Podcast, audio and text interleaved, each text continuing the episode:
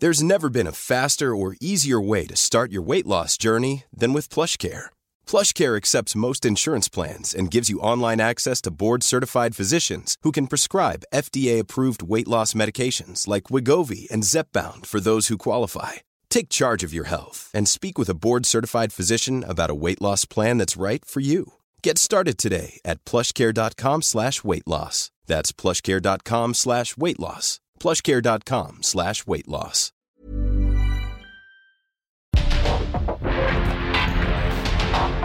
Porque el mundo actual no se entendería sin la economía, las finanzas y los negocios. Acompaña a Mario Maldonado, el columnista de negocios más joven y objetivo del periodismo financiero en su programa. Bitácora de negocios.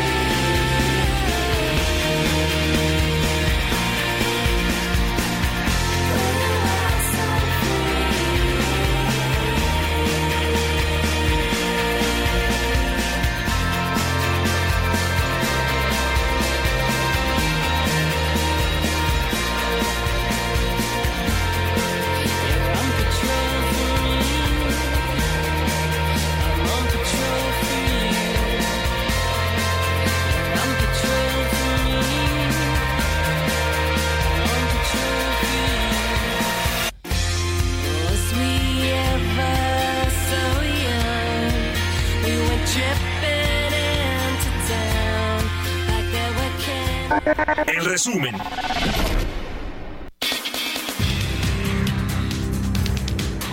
El Consejo General del Instituto Nacional Electoral aprobó por unanimidad el monto de 10.444 millones 157 mil pesos de prerrogativas para partidos políticos para el ejercicio fiscal del 2024. Morena será quien reciba mayor monto con más de 2.046 millones de pesos para actividades ordinarias y 1.023 millones de pesos en gastos de campaña, seguido por el Partido Acción Nacional, el cual recibirá 1.226 millones de pesos para actividades ordinarias y 613 millones para gastos de campaña.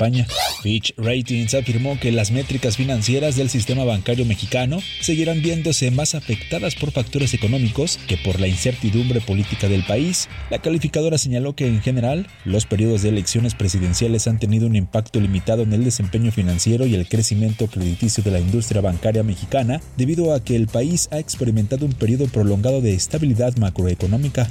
La producción de crudo de petróleos mexicanos registró su mayor retroceso en casi dos años, tras el incendio en una plataforma y el derrame en la sonda de Campeche. En julio, la producción de la empresa retrocedió 2.2% a 1.532 millones de barriles diarios, su mayor caída mensual desde agosto del 2021, de acuerdo con cifras de la Comisión Nacional de Hidrocarburos.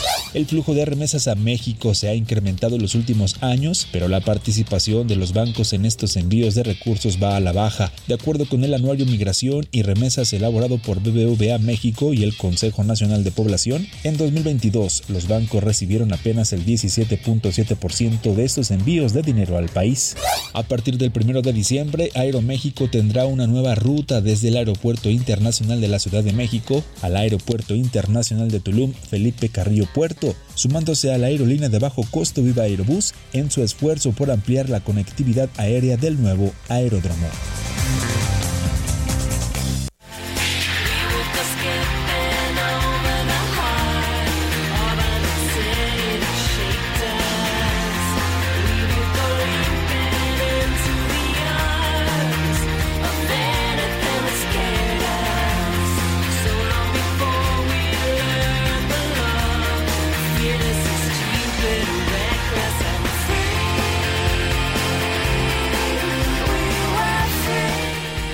¿Qué tal? ¿Cómo están? Muy buenos días. Bienvenidos a Bitácora de Negocios. Yo soy Mario Maldonado y qué gusto me da saludarlos en este lunes, lunes 28 de agosto del 2023. Está acabando el mes de agosto y comenzamos como todos los días con música y con resumen. Estamos escuchando esta semana canciones de artistas que se presentarán en el concierto en conciertos en México, como el caso de la estadounidense Taylor Swift, que estuvo cuatro días en la Ciudad de México haciendo presentaciones. Y ahora los que vienen en el mes de septiembre, y es el caso de esta banda de rock escocesa estadounidense Garbage. Esta canción que escuchamos es de ellos, se llama Witness to Your Love y es, eh, pues está incluida en su álbum de grandes éxitos Anthology que lanzaron el 28 de octubre del 2022. Los vamos a estar escuchando aquí en Bitácora de Negocios y le entramos a los temas, le entramos a la información. Vamos a hablar con Roberto Aguilar. Lo más importante que sucede en las bolsas, en los mercados financieros. China anuncia apoyos para sus mercados bursátiles y la reacción es positiva pero acotada. Jerome Powell atiza apuesta, apuesta de más aumentos de tasas.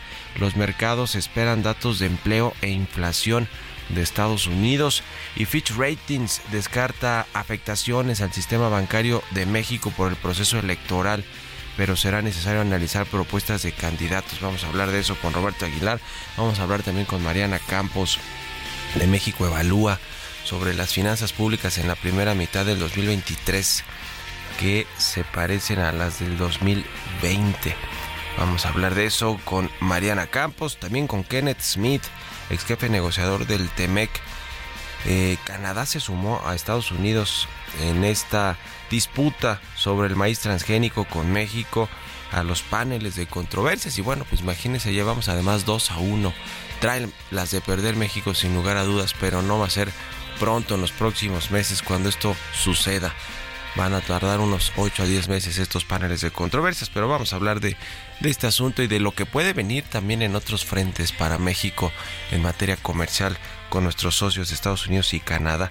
Vamos a hablar también de eh, con Rafael Eslava del Instituto del Derecho de las Telecomunicaciones sobre estos riesgos a la libertad de expresión por el monitoreo de línea medios, el tema de las opiniones. Ya ve que ahora pues eh, los eh, comunicadores, periodistas, conductores eh, tienen que ser, tienen que autorregularse para evitar ser sancionados. Bueno, había una, una iniciativa de ley en ese sentido eh, que, fue, que fue muy polémica también por lo que significaba el derecho a las audiencias, en fin. Pero ahora más bien tiene que ver esto con el proceso electoral del 2024 que ya inició mucho, es decir, el INE sí permitió violaciones a los procesos internos de los partidos y los procesos electorales que están muy adelantados, pero eh, digamos que sí los permitió, los toleró, lo mismo el Tribunal Electoral y ahora que ya están muy adelantados esos procesos, bueno, pues va con, contra contra la, la libertad de expresión o contra los medios para ver de qué manera se tratan los temas y se habla de los aspirantes o candidatos cuando sean los tiempos electorales. Bueno, ya Amazon está en conversaciones con Disney para asociarse en transmisiones de ESPN. Le vamos a entrar estos y otros temas. Ayer además pues finalizaron esta campaña, no campaña que es ilegal, aunque lo hayan tolerado en el INE y en el Tribunal de las Corcholatas y también los debates del Frente Amplio por México. Le vamos a entrar a estos temas y son las 6 con 12 minutos. Vámonos a otra cosa.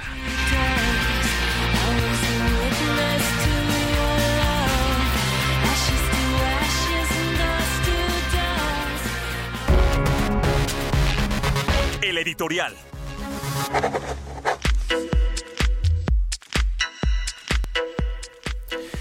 Y bueno, pues eh, hablando de mega licitaciones que se han entregado en este gobierno, ¿se acuerda de una que les platicamos en torno a eh, las aduanas que otorgó la Secretaría de la Defensa Nacional a una empresa que se llama Rapiscan Systems para la renovación de equipos de revisión de, vehículos en 21 aduanas fronterizas del país? Bueno, pues este contrato estaría en riesgo de ser rescindido, por lo que volvería a poner en juego otra vez un negocio de casi 12 mil millones de pesos que ha enfrentado a empresas, no solo a empresas de Estados Unidos y de China, porque ahora quien está impugnando esta decisión eh, de otorgarle esta licitación a Rapiscan, que es una empresa estadounidense, es una china que participó, en este contrato, se llama Nuctec, con unas socias, eh, entre ellas una eh, mexicana que se llama eh, LPT Global Software. Y además de eso también las representaciones comerciales de Estados Unidos y de China más particularmente el embajador estadounidense en México Ken Salazar pues fue muy vocal y muy pues preciso con mucho énfasis en que México debería tener tecnología estadounidense en sus aduanas para evitar problemas es decir desdeñó la tecnología china. Bueno, este asunto después de que se entregó este, este contrato se ganó en marzo, se terminó entregando en abril. Eh, este megacontrato, le decía multimillonario por parte de la Sedena a esta empresa Rapiscan y ahora están impugnados estos eh, esta entrega de contratos en el Tribunal Federal de Justicia Administrativa en la quinta sala regional metropolitana donde eh, pues admitió hace unos días un recurso para echar abajo esta licitación bajo tratados internacionales. Le decía que lo impulsó o interpuso este recurso la firma china Nuctec Company y otras eh, mexicanas que se llaman Quant y LPT Global Software, aunque tengan nombres en inglés, son empresas mexicanas con las que se asoció la China para participar. Eh, hay, pues, si hay antecedentes de que se han echado atrás eh, licitaciones de este tipo, aunque sean pues muy grandes. El asunto además tiene que ver con los tiempos, porque la empresa estadounidense Rapiscan dijo que iba a estar entregando pues los equipos, por lo menos 120 equipos de los casi 150 que ofertó en noviembre.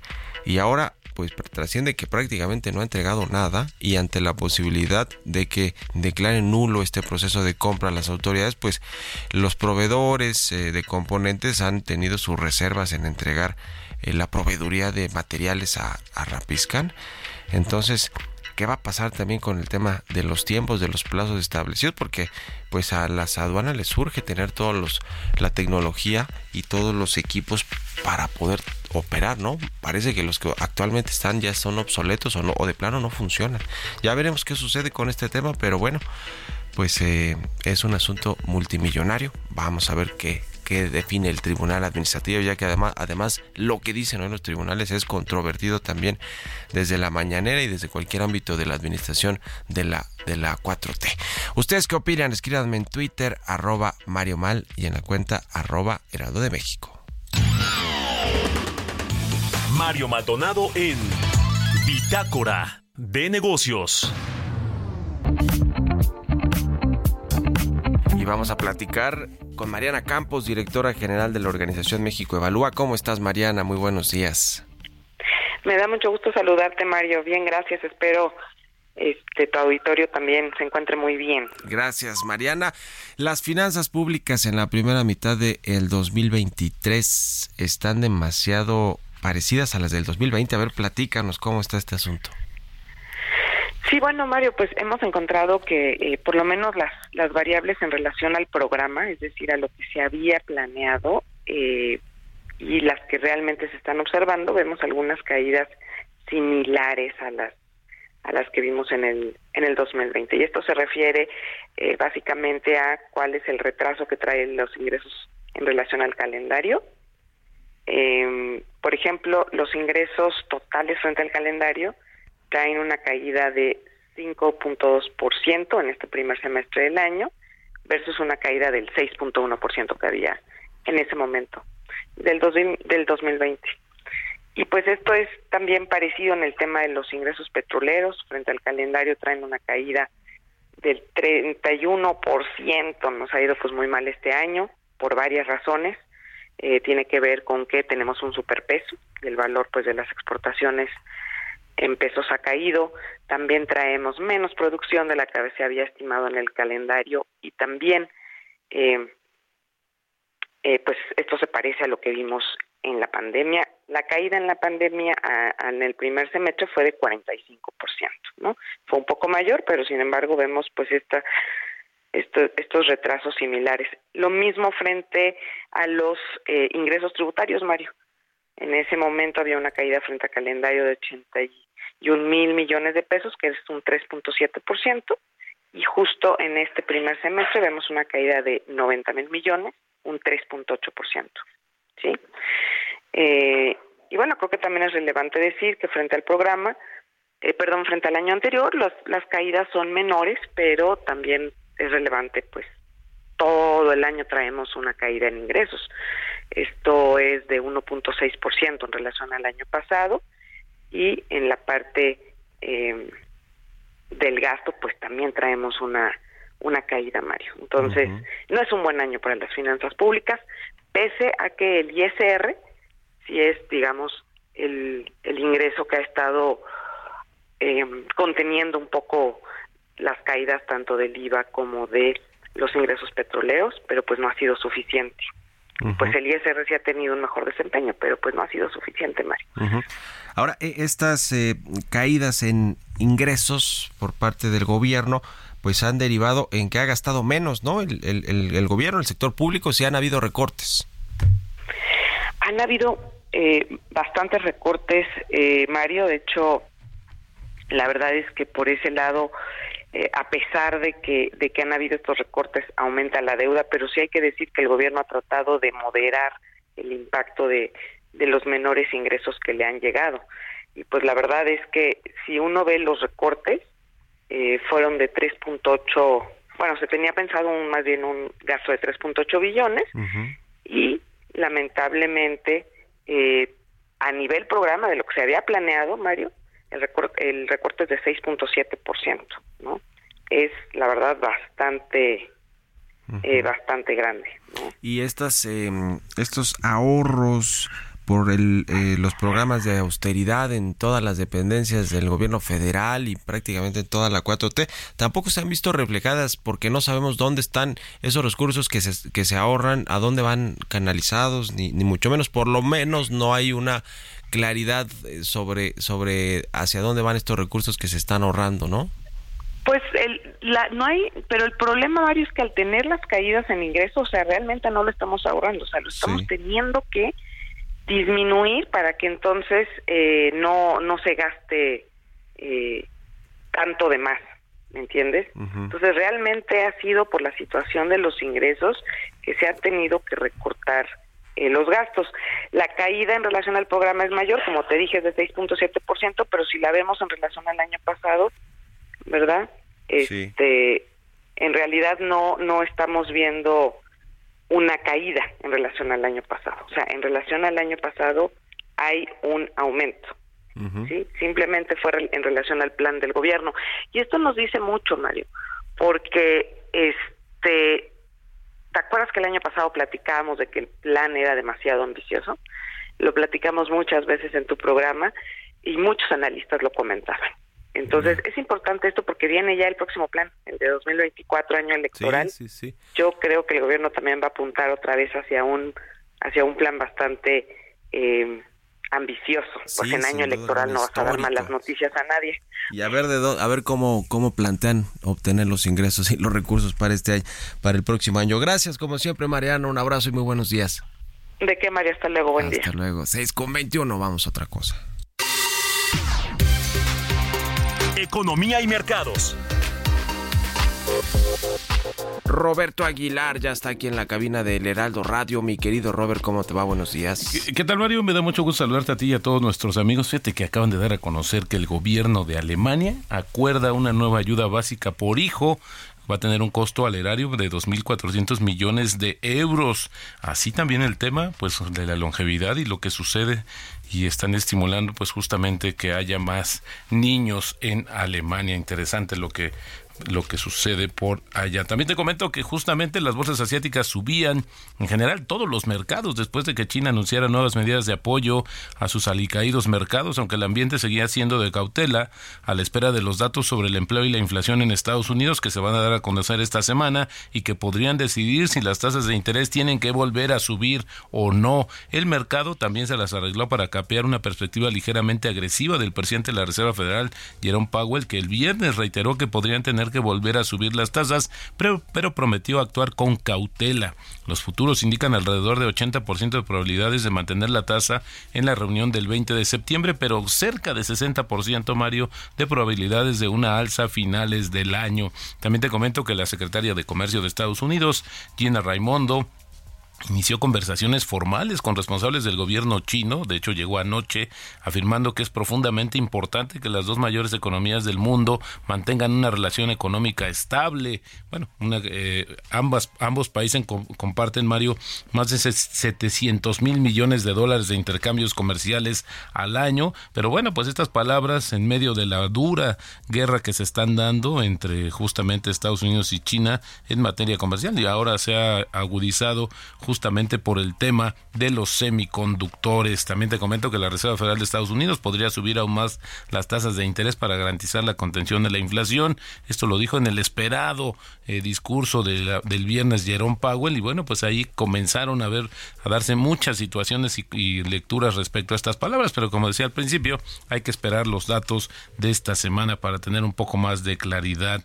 También las acciones de la compañía china Evergrande cayeron más de 87 ciento Se reanudó la cotización que tenía después de 17 meses de suspensión, lo que supuso la pérdida de casi 2.400 millones de dólares de su valor. Hay que comentar que esta promotora inmobiliaria es la más endeudada del mundo.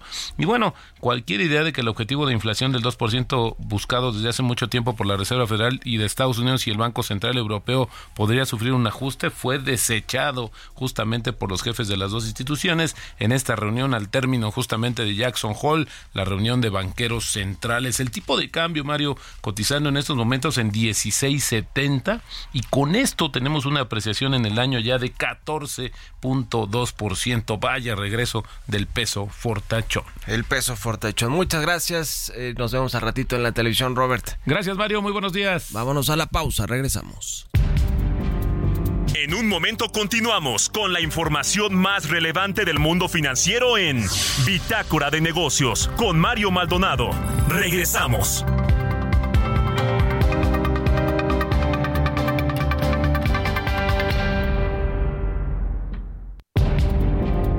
Estamos de vuelta en Bitácora de Negocios con Mario Maldonado.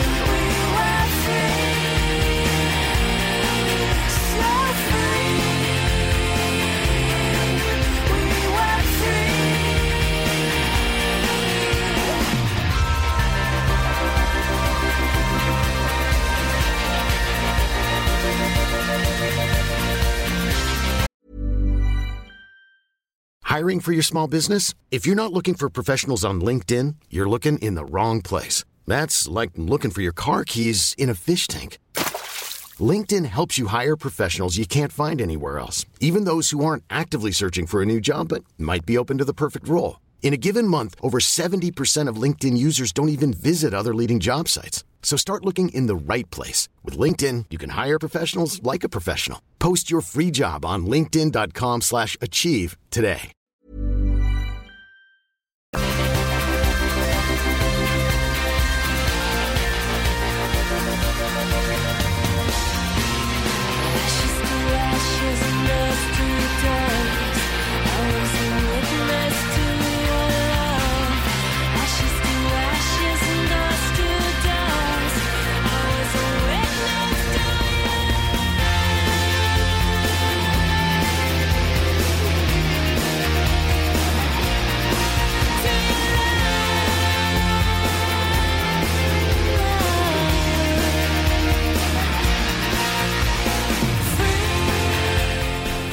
Ya estamos de regreso aquí en Bitácora de Negocios. Son las 6 de la mañana con 31 minutos, tiempo del centro de México.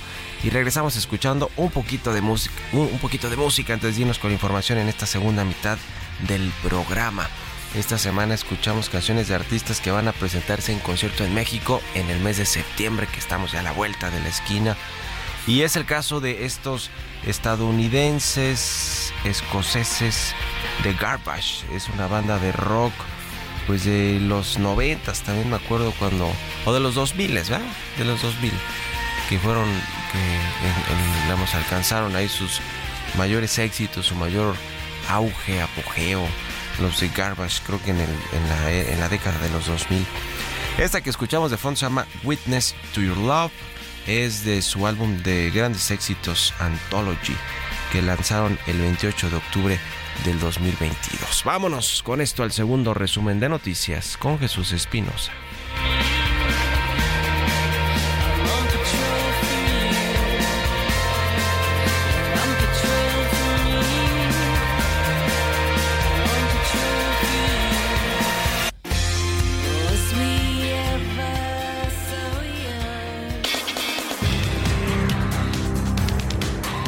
La secretaria de Relaciones Exteriores Alicia Bárcena señaló que con la puesta en marcha de la Escuela Regional de Regulación Sanitaria se formarán profesionales especializados en la materia y será espacio para promover la convergencia regulatoria que permita vender medicamentos y vacunas a bajo precio en América Latina y el Caribe.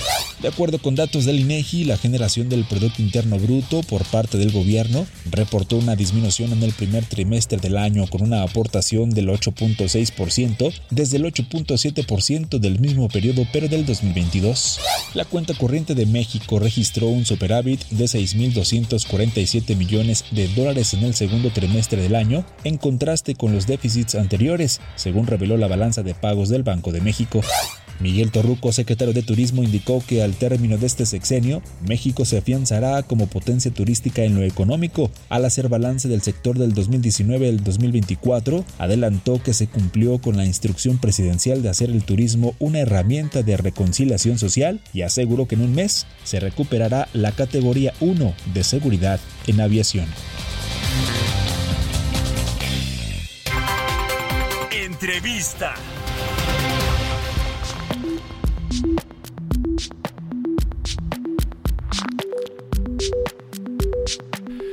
Y bueno, ya le platicaba al inicio del programa que autoridades de Canadá dieron a conocer que van a participar como un tercer involucrado en el panel de solución de controversias contra México que inició Estados Unidos en el marco del TEMEC por la prohibición del uso del maíz transgénico para consumo humano en nuestro país. El tema del maíz que pues ya se subió Canadá. Ya era de esperarse porque ya habían habido algunos eh, algunas eh, reacciones comunicaciones de Canadá con respecto a este tema. Vamos a platicar de este y otros asuntos con Kenneth Smith. Él es ex jefe negociador del tratado entre México Estados Unidos y Canadá el TEMEC y experto en temas comerciales. Cómo estás Kenneth buenos días muy buenos días, Mario. Me da muchísimo gusto saludarte. Igualmente, muchas gracias a ti, como siempre, por estar eh, con nosotros y con el auditorio del Heraldo Radio. ¿Cómo ves el tema de Canadá? Era de esperarse. Eh, ya son, no, no, sé, no sé si llamarlo así, dos contra uno, tal cual en, en una disputa comercial entre tres socios eh, comerciales. ¿Qué te parece? Sí, pues como bien señalas, es algo que probablemente ya se esperaba eh, desde el inicio de esta controversia, y estamos hablando del decreto que se aprobó en materia de maíz para restringir en ese momento la, entrada de maíz eh, americano, este, amarillo, de origen genéticamente modificado a México. Ese decreto se cambió eh, de lo que era en 2020 a febrero de este año para restringir este, eh, lo que viene siendo la utilización del maíz para la producción de harina y de tortilla.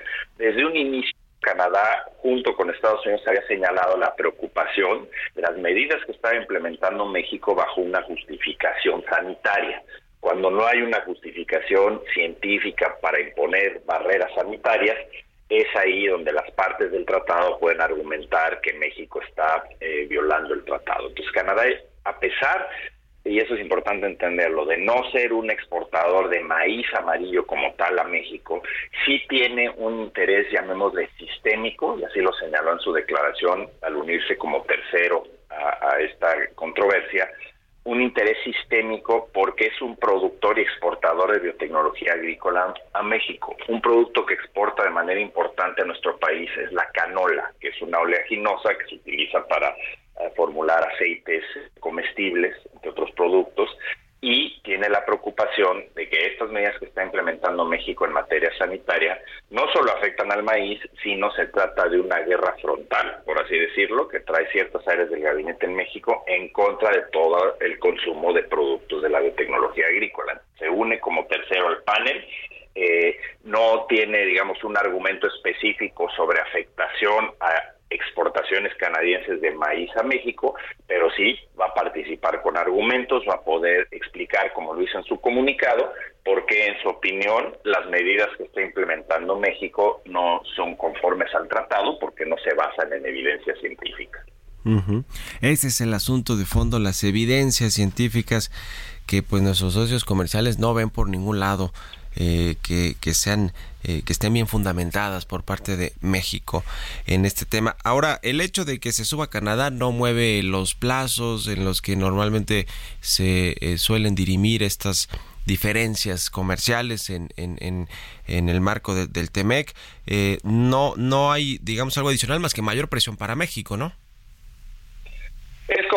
Porque tienes ya a tu eh, otro socio del tratado que está también poniendo sobre la mesa esta preocupación específica sobre el tema relacionado con eh, el cumplimiento de las medidas sanitarias. Estados Unidos, al eh, presentar su solicitud de panel, presentó un documento donde argumenta con cierto detalle cuáles son las violaciones que ve en el, digamos, en las medidas que está tomando México y uno de los temas principales tiene que ver no solo con la violación del capítulo de medidas sanitarias, sino también con violaciones en materia de acceso a mercado, porque no cuando vemos las violaciones en materia, eh, digamos, de acceso a mercado, no se trata únicamente de analizar si hay eh, restricciones en la frontera, es decir, si el el producto en cuestión puede cruzar la frontera y entrar a México.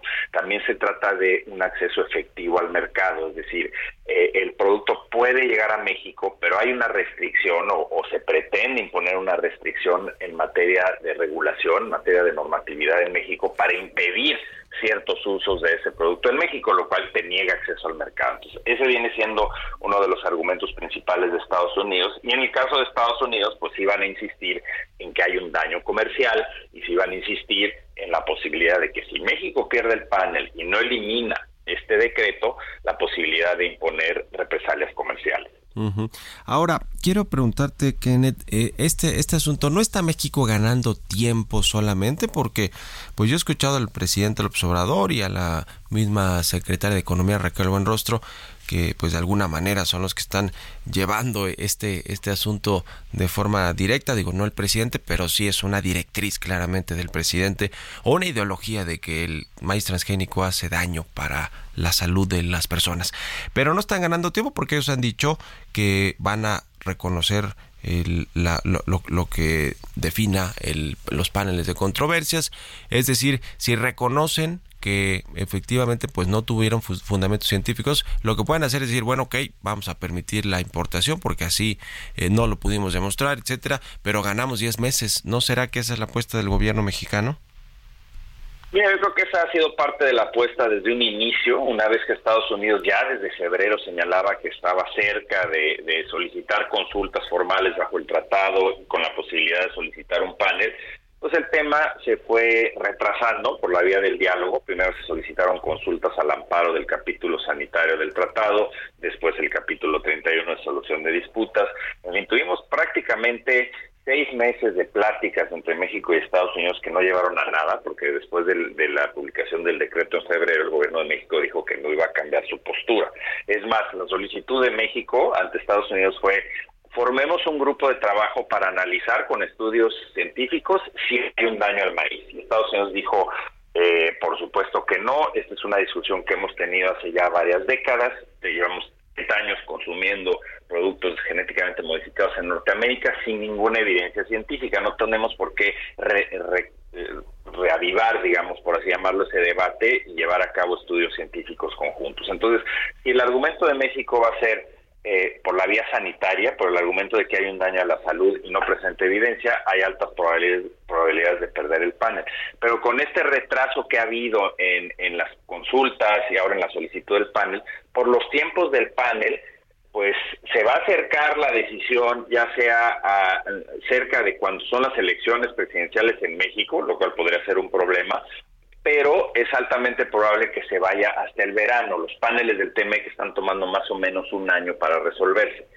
De ser así, entonces por lo menos políticamente el gobierno de México estaría evitando que este debate y la pérdida en el panel, el fallo en contra de México se diera antes de las elecciones presidenciales, pero no es seguro, ¿eh? O sea, sí hay la posibilidad de que se pudiera dar antes de junio del año entrante, pero repito, con altas probabilidades, sea como sea los tiempos, altas probabilidades de que México lo pierda porque simplemente no hay la evidencia para justificar barreras sanitarias. y, México, si pierde el, panel, eh, solamente puede admitir ya la importación de maíz transgénico sin otro tipo de represalia económica. Mira, el panel emitirá su informe final a través del cual establece las la recomendación de cómo México puede eh, dejar de violar el tratado, si es que ese es el fallo del panel. Y de ser así, México tendrá 45 días eh, para eh, ya no estar violando el tratado, lo cual probablemente significaría que la recomendación sea eliminar el decreto, regresar a una situación donde hay libre comercio a futuro para, para estos productos eh, ese sentido, si no cumple México, ahí es donde Estados Unidos estaría, después de esos 45 días después del fallo del panel, en posibilidad de imponer represalias comerciales. México puede entonces regresar al panel y decir, oye, la represalia que impuso Estados Unidos es excesiva, eh, etcétera, pero para entonces el golpe está dado. O sea, tenemos el panel perdido y tenemos la represalia encima, y eso puede tomar varios meses para, para resolverse. Entonces, hay que a toda costa que evitar llegar a ese punto. Yo esperaría, y hay que recordar que en el procedimiento del panel, aunque esté llevándose a cabo el litigio, ese se puede suspender en algún momento si los países deciden negociar, es decir, la vía del diálogo siempre está abierta para resolverlo. Ahora ya va a haber más presión sobre México, pero la indicación que ha dado el secretario, eh, la secretaria de, de Economía, Raquel Buenrostro, y el presidente, es que no van a modificar su postura, y pues eso obviamente es preocupante. Eh, finalmente, Kenneth Smith, te pregunto si hay algún alguna otra eh, pues eh, alerta amarilla en términos comerciales que, pudieran estar llevarnos a las consultas o eventualmente a otro panel de controversias. Además del, energético que ese está ahí, ¿no? Claro, ese sigue flotando y es interesante porque hay que ver si había una apuesta, como mencionábamos, del gobierno de México de que no iba a haber paneles y que se iban a, a poder eh, seguir estirando la liga para evitar los paneles. Ahorita con la entrada ya de la solicitud del panel de maíz de Estados Unidos, el que Canadá se sume, hay que mueve el tapete un poco también en materia de energía y finalmente Estados Unidos solicita el panel, hay que ver eso con cuidado. Y también está la solicitud de panel, el primer panel que se lo solicita en materia laboral sobre el mecanismo de respuesta rápida, referente a la negativa de México de analizar si hay violaciones en materia de democracia sindical, en el caso que había presentado Estados Unidos sobre la, minera de Grupo México en Zacatecas. Esa va a ser la primera vez que se instala un panel de mecanismos de solución eh, rápida bajo el TEMEC y hay que seguirlo también con detalle porque puede arrojar resultados negativos también, en este caso para, para esta mina mexicana. Sí, el asunto con Grupo México. Pues muchas gracias, Kenneth Smith, como siempre, por estos minutos y estamos en contacto. Muy buenos días. Muchas gracias, Mario. Estoy a tus órdenes. Un abrazo. Hasta luego. 6 de la mañana con 46 minutos. Vamos con las historias empresariales. Historias empresariales.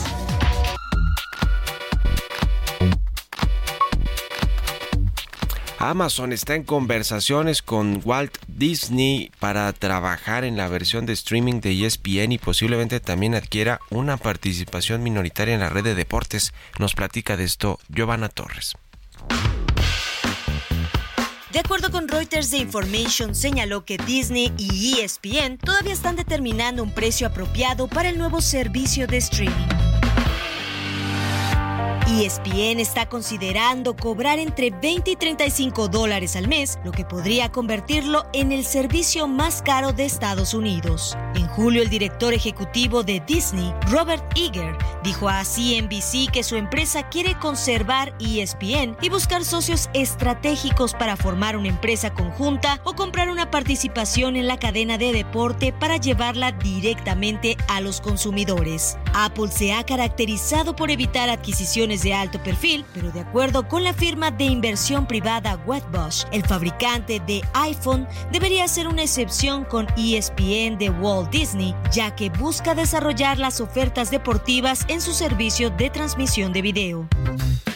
Danny Bess, analista consultado por Bloomberg, señaló que una adquisición estratégica con el canal de deporte sería una obviedad, mientras que si compra ESPN probablemente costaría más de 50 mil millones de dólares, pero tendría mucho más sentido estratégico al darle al gigante tecnológico contenido deportivo valioso. Si bien Apple rara vez realiza grandes adquisiciones, su mayor compra fue el acuerdo por 3 mil millones de dólares por Beat Music y Beats Electronic en 2014 Bess cree que Apple podría hacer una excepción con ESPN. Para Bitácora de Negocios, Giovanna Torres. Bitácora de Negocios con Mario Maldonado.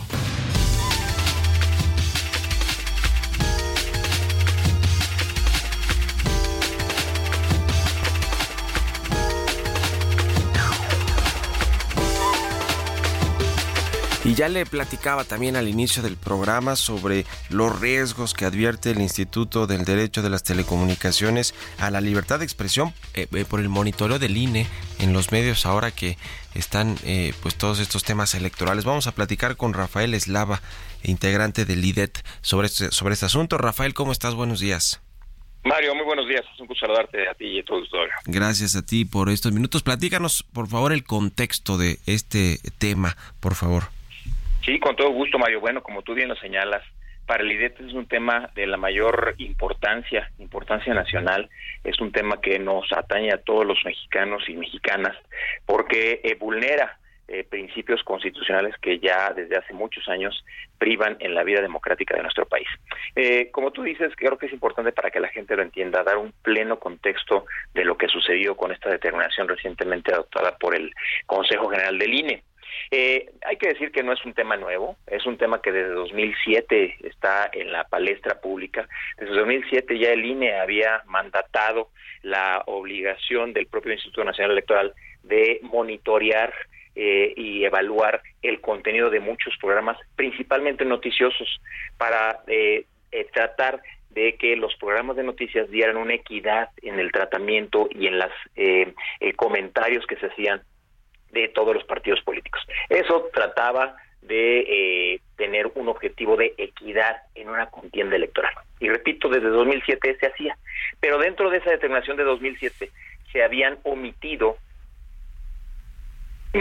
los programas de opinión los programas de análisis, los programas de debate político.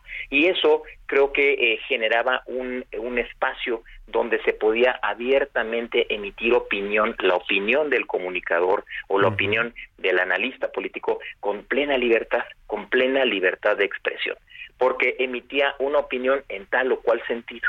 Ahora, en julio pasado, principios de julio eh, de, este año, el Consejo General del INE toma una determinación que dentro de este análisis y evaluación y monitoreo de, programas y de noticias eh, que tienen eh, relación con temas político-electorales, también se incluyeran a los programas de opinión, de debate y de análisis. Y como te decía, eso es sumamente grave porque afecta y vulnera directamente la libertad de expresión de que gozamos todos y todas las, eh, los mexicanos y particularmente las personas que dedican que se dedican precisamente a emitir una opinión o un análisis político electoral.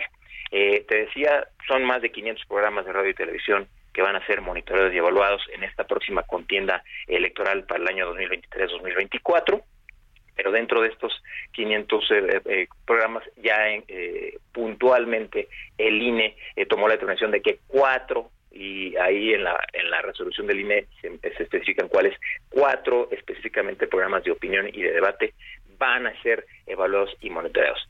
Eso no nada más que es lo más grave, afectar la libertad de expresión consagrada en nuestra Constitución, no nada más tiene ese alcance, también provoca un efecto de autocensura precisamente por parte de las personas que participan en estos programas, al imponérseles ya una lupa, una lupa de análisis, una lupa, una lupa de vigilancia para ver el sentido de sus opiniones.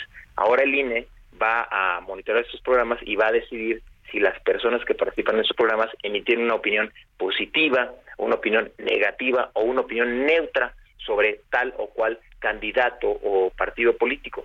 Y eso, repito, Mario, provoca que estas personas caigan eh, eh, inconscientemente en una eh, especie de autocensura. al, estar vigilados, pues claro que hay, se genera un temor a ser sancionados por una autoridad electoral. Autoridad electoral que tiene plenas facultades para, si en base a una precisión que pudiera resultar en muchas veces subjetiva, imponer una sanción al, al, a la persona que ejerce esta labor eh, periodística, de opinión, de, debate y de análisis. Entonces, repito, Mario, es una, es una decisión preocupante per se, porque se vulnera nuestro Estado de Derecho, un Estado de Derecho que eh, en los últimos recientes años ha sido muy vulnerado, muy golpeado, pero no nada más eso, también es preocupante que el INE, en su determinación, aprobó esto sin mayor debate los, Las consejeras y consejeros del INE pues eh, aprobaron este acuerdo por unanimidad y repito, sin un debate profundo, eh, un debate mayor, eh, haciendo alguna consideración, simplemente con la, la rapidez que da la lectura de un orden del día la lectura de un tema y la, la, la, emisión de una postura se aprobó por parte de las consejeras y consejeros del INE y esto resulta preocupante para nosotros eh, como sociedad mexicana. En 30 segundos, Rafael, esto puede llegar a la Corte como el, el caso anterior de, de, el derecho de la información para los mexicanos, ¿no? El tema este que platicabas al inicio. Sí, claro que sí. Esto va, eh, va a estar en el debate del Tribunal Electoral del Poder Judicial de la Federación. Es un tema que tendrá que eh, eh, el TRIFE que, que analizar, ventilar y resolver eventualmente. Y esto evidentemente creemos nosotros como estudiosos del derecho en México creemos que hay eh, altas probabilidades de que el tribunal eh, pues se, se pronuncie en, en contra de esta decisión adoptada por el INE. Repito, porque vulnera francamente y abiertamente un derecho constitucional que desde hace muchos años está tutelado por nuestro marco legal. Sí, bueno, pues qué cosa. Vamos a estar en comunicación para ir viendo los, los detalles de, de, lo que suceda en los próximos días o semanas con este asunto. Gracias, Rafael Eslava, miembro del IDET, por estos minutos y estamos en contacto. Buenos días. Con todo gusto, buenos días. Hasta luego. Con esto nos despedimos. Gracias a todos ustedes por habernos acompañado este lunes aquí en Pitácora de Negocios. Se quedan en estas frecuencias del Heraldo Radio con Sergio Sarmiento y Lupita Juárez. Nosotros nos vamos a la televisión, al canal 8 de la televisión abierta, las noticias de la mañana. Y nos escuchamos aquí mañana tempranito a las 6. Muy buenos días.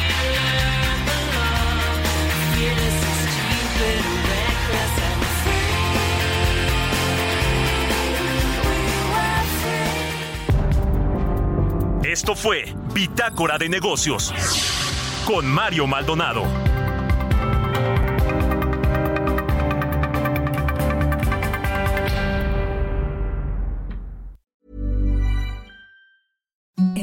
The softest sheets you've ever felt. Now imagine them getting even softer over time. That's what you'll feel with Bowl and Branch's organic cotton sheets. In a recent customer survey, 96% replied that Bowl and Branch sheets get softer with every wash. Start getting your best night's sleep in these sheets that get softer and softer for years to come. Try their sheets with a 30-night guarantee. Plus, get 15% off your first order at bowlandbranch.com. Code BUTTERY. Exclusions apply. See site for details.